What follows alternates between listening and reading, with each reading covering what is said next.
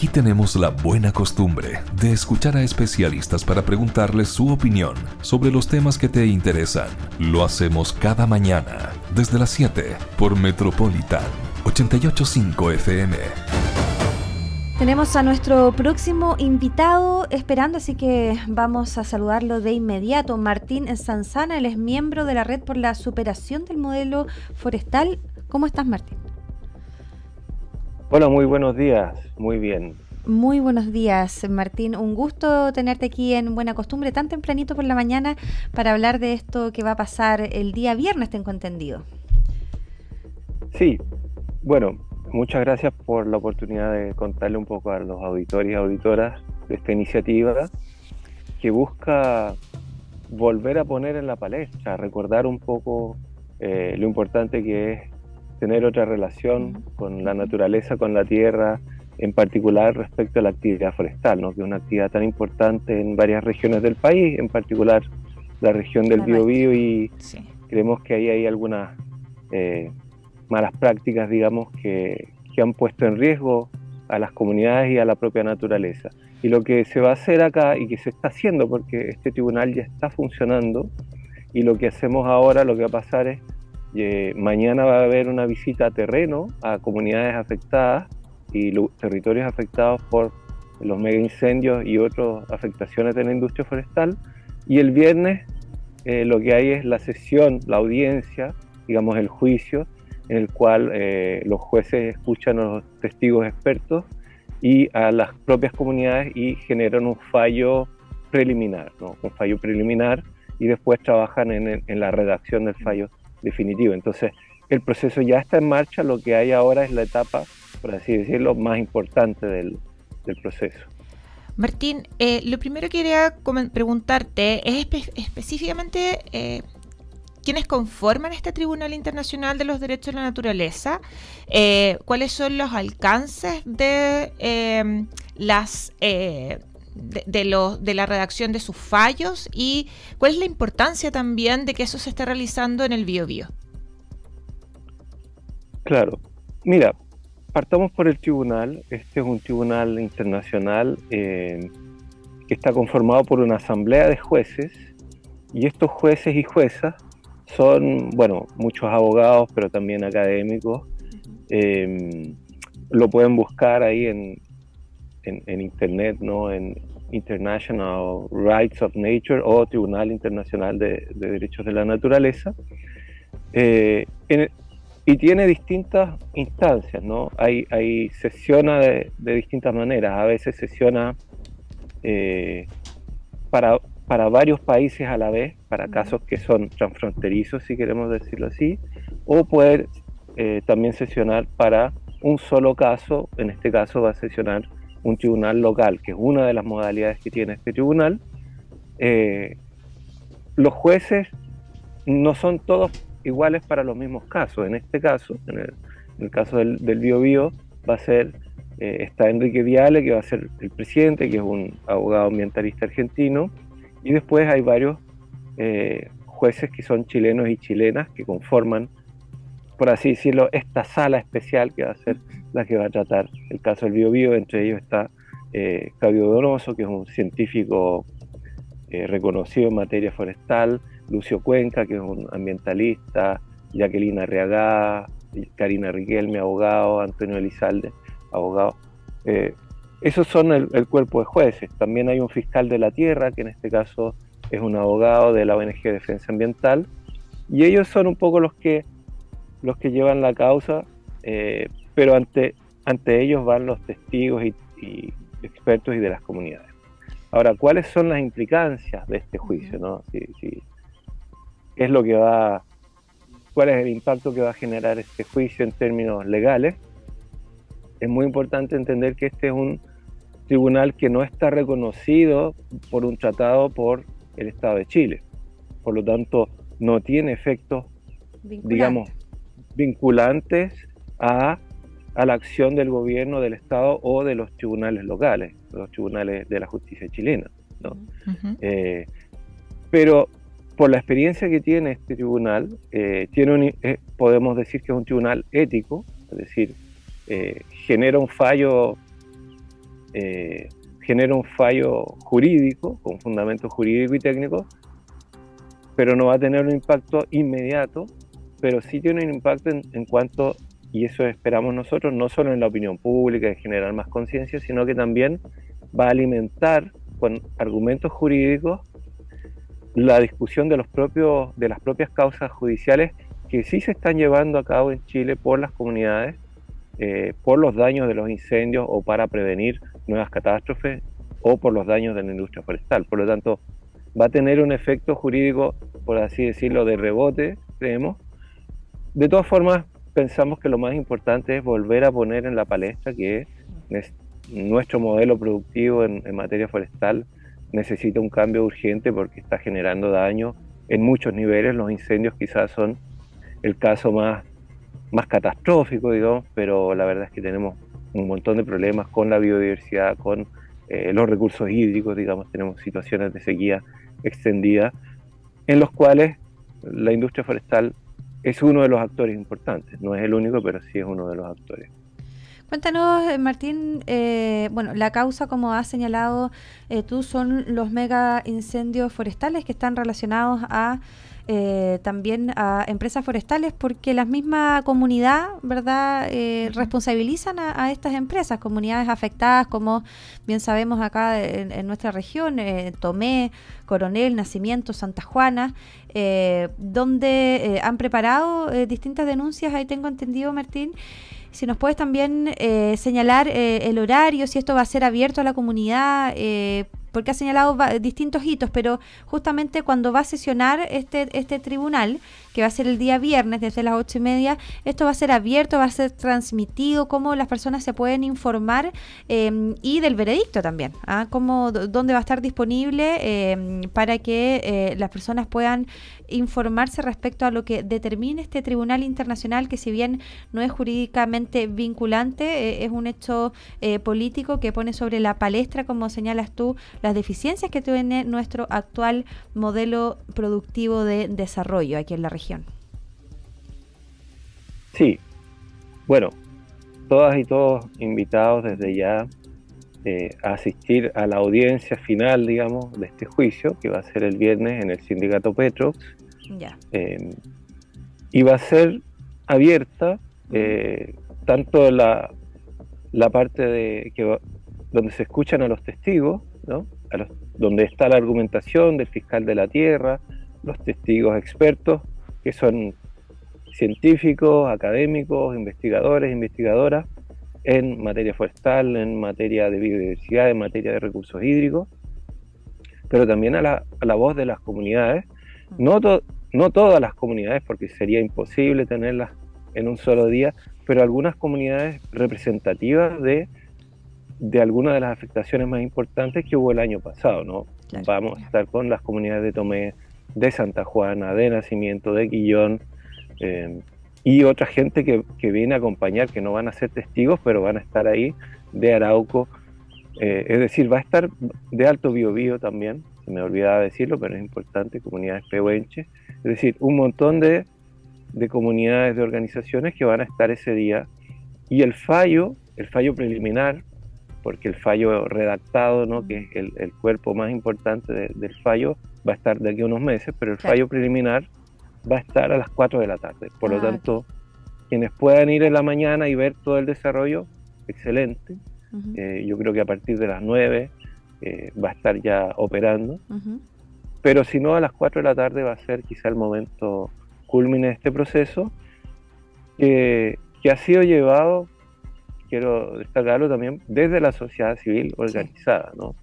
Porque creemos que aquí las empresas son parte de, la, de, de los responsables, las grandes empresas, Arauco, Mininco principalmente, también el Estado, ¿no? También el Estado eh, con sus omisiones, con su ineficacia, con su falta de, de proactividad muchas veces, ¿cierto? Que, y no escuchar a, a las comunidades por último, quizá el mensaje, este es un tribunal de los derechos de la naturaleza.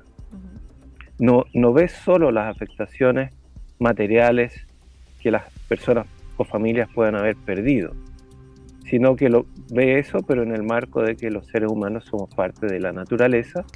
Y ese es un cambio de paradigma que queremos también impulsar en nuestro país, que se reconozca al Keule, por ejemplo, que es uno de los, de los casos que vamos a ver en este juicio, a, los bosques de Keule, al río Biobío, eh, a, ciertas, a ciertos cuerpos de agua, también que tienen derechos, ¿no? Eh, y las comunidades humanas son parte, somos parte de esa naturaleza y en, ese, y en esa medida eh, tener una, una, mirada mucho más integral al cuidado de la tierra en estos momentos donde tanto en materia de cambio climático como de contaminación estamos realmente en una crisis planetaria. Bueno, ese es uno de los temas que imagino que son se va a tratar, que tiene que ver con la crisis climática, la mega sequía, ya lo mencionaste, Martín, eh, y algunas cosas que mencionabas recién que tienen que ver con las, las, expectativas que tienen ustedes en ver a la naturaleza como algo más bien holístico y no solamente eh, eh, que nosotros como seres humanos que evitamos. el, claro. pero además de esto, ¿qué es lo que esperan ustedes ya en cosas concretas en torno con lo que es el modelo forestal? A partir de eh, lo que pueda, em, las repercusiones que pueda traer este fallo? Lo primero es que los grandes responsables, que no son los únicos, pero digamos son los principales, em, escuchen, ¿no? Escuchen porque aquí hay una, una práctica, una mala costumbre, si se quiere, de, de porque se cumplen algunos, algunos checklists hicimos esto, hicimos esto, estamos bien.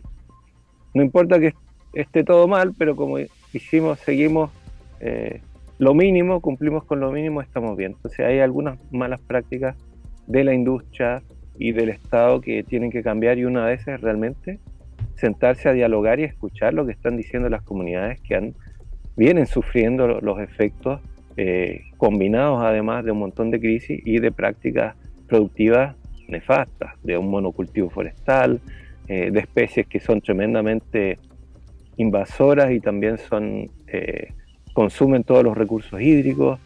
Eh, la industria forestal es una industria peligrosa. Nosotros queremos que hayan algunos cambios en materia legal también. Es decir, no solo el reconocimiento de los derechos de la naturaleza en el marco legal, sino que también un cambio de práctica respecto a la regulación. No pueden haber monocultivo forestal, gigantescas plantaciones al lado de las ciudades. Mm. Se queman, lo hemos visto, pueblos enteros. Entonces, tiene que haber cambios en las prácticas, en la regulación pública. Pero lo primero es el cambio de conciencia, porque la verdad es que si no, si no partimos por ahí en el cambio de, visión, de mirada, es muy difícil después, ¿no? Así que son varios los objetivos que buscamos y este es un paso más de un, de un grupo de trabajo que, tiene organizaciones, la Red para la Superación del Modelo Forestal, eh, la ONG Defensa Ambiental, eh, formamos una alianza, la, la ONG Moon, entre Amas Bio, Bio hay muchas organizaciones, comunidades, formamos una alianza por los derechos de la naturaleza en el Bio Bio, y, pero hay mucho más, hay mucha, mucha gente, muchas comunidades, nos hemos acercado a personas, nos cuentan eh, todo lo que perdieron y no todo lo compra el dinero, ¿no? La gente que perdió, eh, los abuelitos que perdieron eh, su casa, su hábitat, sus arbolitos, su huerta, sus fotos, eso no, no hay cómo resarcirlo. Así que queremos evitar eso, queremos que eso vuelva a ocurrir. Muchas gracias, eh, Martín Sanzana, miembro de la Red por la Superación del Modelo Forestal, eh, anunciando eh, todo lo que va a pasar el día desde el día viernes con el Tribunal Internacional por los Derechos de la Naturaleza que va a sesionar aquí en el Biobío por el modelo forestal y también los mega incendios eh, del 2023, una también iniciativa que ha impulsado la sociedad civil organizada, tal como comentabas Martín, hay muchas organizaciones y comunidades detrás eh, de esto eh, y espero que les vaya muy bien, muchísima suerte en todo lo que es logístico también, que es muy importante, que les salga todo muy bien y esperemos que el tribunal pueda sesionar ahí sin ningún eh, problema, Martín. Muchas gracias. Muchas gracias. Muchas gracias. Metropolitan 885 FM. Somos tendencia. Vamos a saludar a Víctor Martínez, quien es el director del Centro de Investigación de Empresa y Sociedad de la UDD, de la Universidad del Desarrollo, para hablar de economía. ¿Cómo estás, Víctor? Hola, buenos días, ¿cómo están? Gracias por la invitación. Muy buenos días, Víctor. Aquí está también con nosotros Leslie. Hola, Víctor, ¿cómo estás? Acá tenemos cifras bastante interesantes de, analizar. De analizar. Eh, un IPC que sorprende en el mes de diciembre, con una caída, como señalaron varios medios, mayor a lo esperado. Una inflación de 3,9% el 2023. Cifras más. Eh, de datos que estábamos más acostumbrados pre-pandemia, mm. pre-estallido social. Eh, ya pareciera ser que la economía en nuestro país, específicamente en estas cifras que eh, son tan importantes, pareciera ser que se están estabilizando y que eh, dan un respiro a la economía. Entonces, queríamos preguntarte lo primero es qué es lo que se espera para los... Primero, qué es lo que implica todos estos datos, específicamente pensando que en nuestra audiencia y nosotras también no somos expertas en economía. así que si nos pudieras explicar un poco qué es lo que implica, pero además qué es lo que se espera para los próximos meses. Bueno, eh, voy a partir pensando en términos de inflación, que fue la pregunta.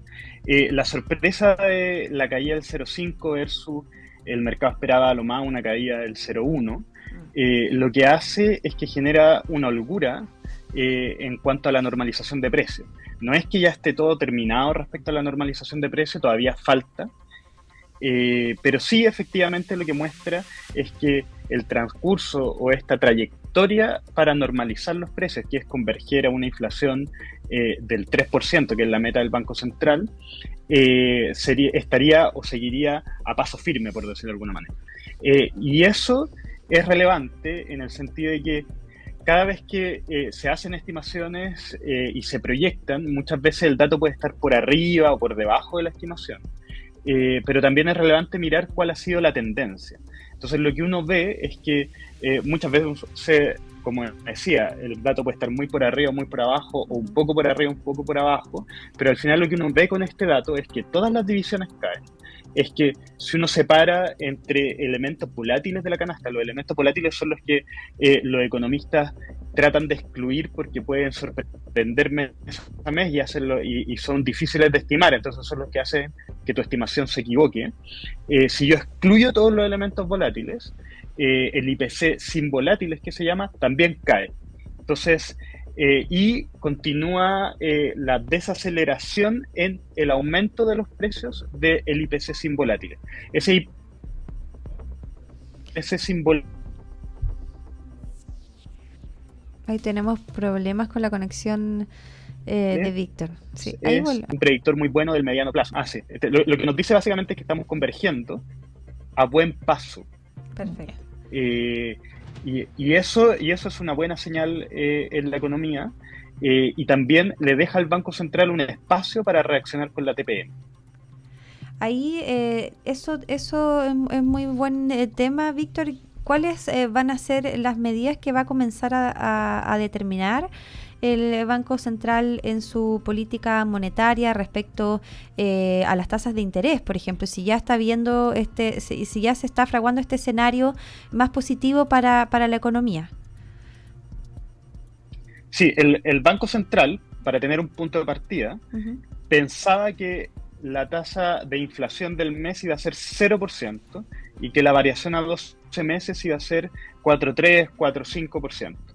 Y en ese escenario el Banco Central ya proyectaba dos recortes de tasas en el primer trimestre. Eh, hoy día lo que vemos es que la tasa fue no 0, sino que menos 0,5, que fue 3,9, por lo tanto el Banco Central tiene espacio tal vez de adelantar algunos recortes o de hacerlo más eh, agresivo. Entonces, claro, 75 eh, puntos base, incluso 100 o 125 puntos base podría ser, eh, dado que la señal que nos está dando la inflación eh, y las otras cifras es que la demanda interna está bastante fría. Entonces, como la demanda interna, es decir, el consumo, la inversión, están bastante fríos, el Banco Central tiene espacio para subir la tasa y que no se le arranque la inflación, por decirlo Comprendo. Y sobre la proyección que entregó el Banco Mundial, si te puedes también eh, referir a eso sobre el PIB, eh, que eh, señala que se expandirá un 1,8% esta, esta proyección del PIB durante el 2024 y que podría alcanzar el 2,23% en el 2025, algo como señalaba Leslie, más parecido a los índices tal vez prepandémicos. Eh, y eh, el titular señala que es prometedor esto. ¿Cómo lo interpretas tú? Sí, o sea, las proyecciones son que el PIB eh, después de este proceso de desaceleración vuelva a crecer, eh, aunque sea un 2, un 1%, un 1,9%. las proyecciones muestran que efectivamente, por razones circunstanciales, se crece un poco más y principalmente también porque las señales de nuestros socios comerciales y el mundo también son buenas señales. yo veo como razonable el hecho de que eh, haya este tipo de crecimiento, pero sí, efectivamente, eh, sí una deuda fuerte sobre la conversación de eh, cómo hacer que un crecimiento o cómo aumentar la capacidad de crecer, más que subir el crecimiento del próximo año necesariamente, es cómo aumentar nuestra capacidad de crecer y ese es cómo aumentar el PIB tendencial. entonces, a mí me parece que el hecho de que varios organismos proyecten que el próximo año se va a crecer eh, da una suerte de cierre a este ciclo en el que tuvimos las cifras alteradas, que el consumo subió mucho por la liquidez de los retiros, la pandemia, la desaceleración del año pasado por el ajuste. Ese ciclo lo que nos muestra las cifras de crecimiento es que estaríamos cerrándolo y por lo tanto estamos en un buen pie para ya empezar a conversar de frentón, bueno, ¿y qué hacemos para aumentar la capacidad de crecer? ¿Cuáles son las medidas que vamos a tener? Porque un 1%, un 2% eh, para un país como Chile sigue siendo bajo. Así es, y con respecto al escenario latinoamericano, cuando eh, recuerdo haber leído titulares de que iba a ser, eh, no sé, Chile junto a Haití, que es un país que tiene un estado fallido, eh, los únicos que no iban a crecer, que era bastante pesimista el, el, escenario. Eh, y de pronto hay otros titulares que ahora eh, son optimistas, que son más optimistas, eh, que con respecto a los países de la OCDE, de hecho, piropearon en la economía de Chile. Entonces, de repente uno no entiende. ¿Por qué estas contradicciones finalmente? ¿Son distintos enfoques ah. o tanto cambia la economía? De un momento a otro que, de pronto eh, somos lo peor de, Latinoamérica, nos comparamos con Haití y, por otra parte somos reconocidos a nivel mundial por ser una, una economía pujante. Es bastante extraño esto. No quiere responder, Víctor. Se quedó pegado justo, Víctor. Ahí sí, ahí sí. Si hay una, la conexión. Ahí sí, ahí sí. Sí, ahora sí, Víctor. Sí, la conexión está bien itinerante. Sí. Eh, bueno. ¿Me escuchan? Ahora sí. ¿Sí? Ah, ya. ahí mejor sin, pantalla. sí, mejor. Eh, bueno, efectivamente, lo que pasa es que son distintas cifras. Porque eh, en, una economía en la que la inflación eh, o sea, en una, en, una región en que la inflación es un problema importante, la capacidad de, que, ha logrado con el Banco Central Autónomo, con, la capacidad técnica y la toma de decisiones del Banco Central, eh, es impecable en el contexto de la región. Entonces, eh, claramente cuando de afuera nos ven y dicen, mira, la convergencia, nosotros se nos escapó la inflación con los retiros y, y pospandemia, y, hoy día hemos dado señales de que los precios se han estado normalizando durante todo el año. Y eso para una economía inserta en Latinoamérica es una gran señal. Eh, y, eh, y, respecto al crecimiento, que es la, otra cara de la moneda, eh, efectivamente, en el corto plazo, el crecimiento de Chile de este año iba a ser de los más bajos de Latinoamérica. Para el próximo año, el crecimiento está mejor. Pero como decía, la discusión tiene más que ver con eh, cuando nos sentamos a conversar de qué hablamos, del corto plazo, de si este año va a estar más por debajo, más por arriba, o si subo 0,5, 0,2 el próximo año, que pueden ser razonables, pero muchas veces tienen que ver con factores externos o con cuestiones puntuales, eh, versus la conversación de eh, cómo hacemos que la capacidad de Chile vuelva a crecer. Y en esa conversación, efectivamente, estamos al debe. Eh, el, el, mismo Banco Central muestra que nuestra capacidad de crecer bajó de un año a otro, baja el PIB tendencial eh, y nuestras proyecciones entonces son que no vamos a crecer más de un 2% eh, en los próximos 10 años. Y eso tiene consecuencias importantes en, en, la creación de trabajo, en el empleo, en el dinamismo del mercado laboral. Y por lo tanto tiene consecuencias importantes para los hogares, las familias, etcétera. Vamos a tener una inflación controlada probablemente, pero un bajo crecimiento eh, es un punto eh, que hay que tocar y conversar. Entonces, eh, al final son distintas cifras las que se ven eh, con estos distintos titulares que podemos decir. Así es, se analiza parcialmente las cifras macroeconómicas de un lado y el otro. Víctor, muchas gracias por la entrevista y esperamos que estos, estos registros nuevos, que son un poquito más alentadores, también se reflejen en, las compras que hacemos eh, en, el súper. Sí, al final, todavía la percepción de que la inflación está baja, yo creo que no ha llegado a los bolsillos de, las personas. Así que esperemos que próximamente eh, la inflación eh, siga manteniéndose y ojalá a la baja y eso se sienta finalmente en los bolsillos de que nuestro sueldo valga al final. Exacto. Eso, Víctor, que esté muy bien. Sí, ok. Muchas, gracias.